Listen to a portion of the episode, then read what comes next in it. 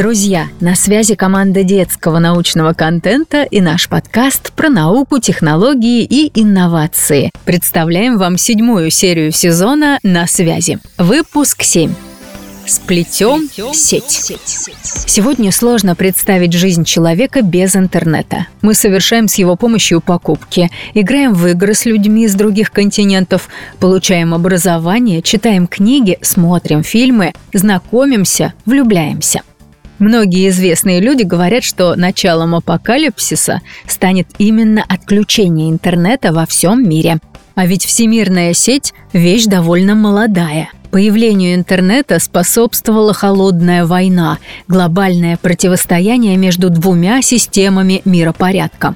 Требовалось создать такой способ связи, который сможет функционировать даже при уничтожении одного или нескольких узлов – Телефон и телеграф для этого не подходили, поэтому в конце 50-х годов прошлого века в Америке была создана научная организация, которая начала работать над первой в мире интернет-сетью ARPANET.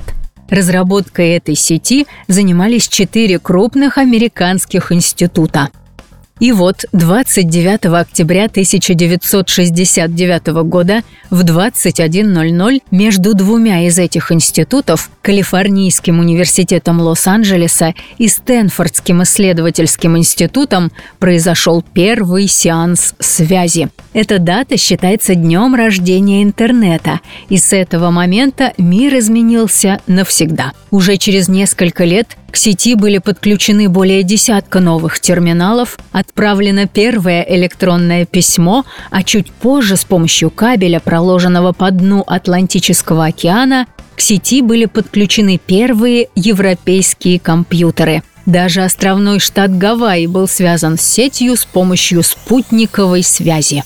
Время шло, появлялось все больше и больше новых сетей. В какой-то момент у ARPANET появился крупный конкурент – американская межуниверситетская сеть, которая, в отличие от ARPANET, не являлась военным продуктом. Ее открытость позволяла ей развиваться гораздо быстрее и эффективнее. К середине 80-х эти сети слились в одну. К ним подключились множество европейских стран. Сеть стала по-настоящему всемирной. Еще одним важным шагом в развитии интернета стало появление всемирной паутины, всем нам знакомого веба – www или World Wide Web – это система доступа к связанным между собой документам. После появления этой системы интернет стал способом не только связи, но и получения большого количества информации – Первый в мире веб-сайт увидел свет уже в 1991 году, а 1996 считается годом появления первого интернет-мема. Это была 3D-анимация танцующего ребенка. Так как же интернет устроен? Физически глобальная сеть работает на тех же принципах, что и телефонная связь, о которой мы говорили в прошлом выпуске – это либо соединение с помощью проводов, либо благодаря радиоволнам. В современном интернет-соединении активно используется оптоволокно, замена обычным проводам.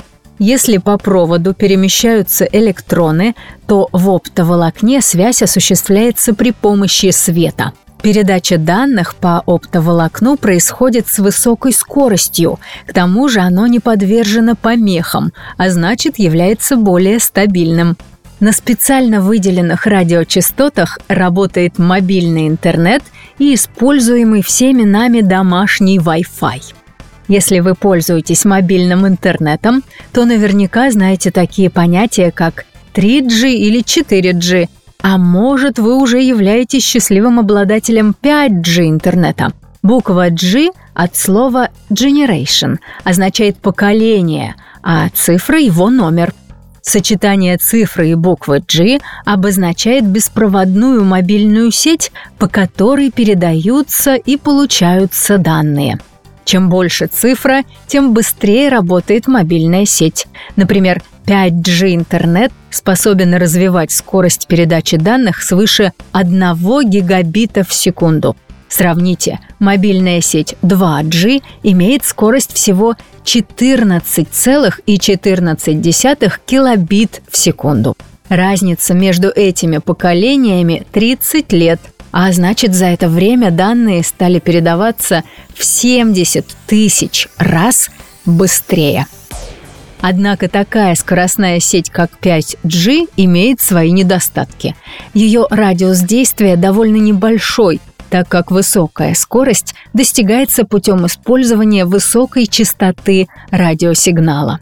Интернет имеет несколько важных особенностей, позволяющих ему быть столь эффективным и незаменимым. Во-первых, сигнал, передаваемый через интернет, является цифровым, то есть данные передаются в виде единиц и нулей. Во-вторых, данные передаются по частям, то есть если нам нужно передать какой-то файл, то он делится на части или пакеты, которые передаются отдельно друг от друга, а затем собираются вместе – для такой передачи по частям существуют специальные проверки, чтобы понять, что данные пришли, пришли в полном объеме и пришли без каких-либо искажений. Но как же интернет понимает, кто и с кем хочет связаться?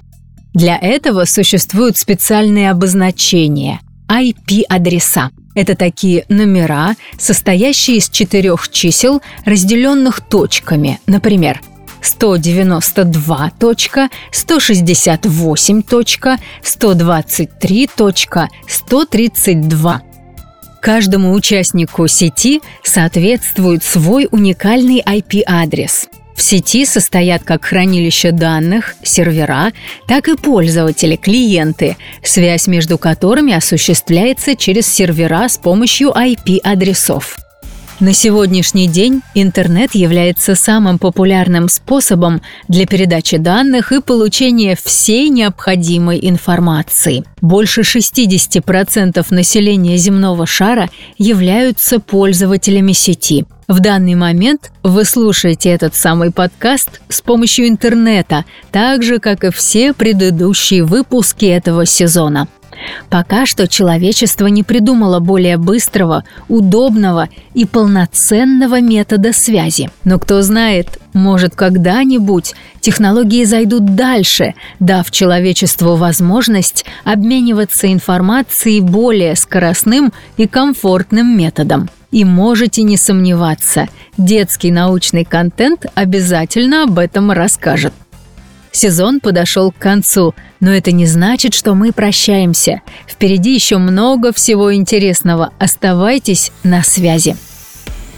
А для того, чтобы следить за новостями и не пропустить новые истории, а также послушать уже вышедшие выпуски, подписывайтесь на нас ВКонтакте и на вашем любимом стриминговом сервисе.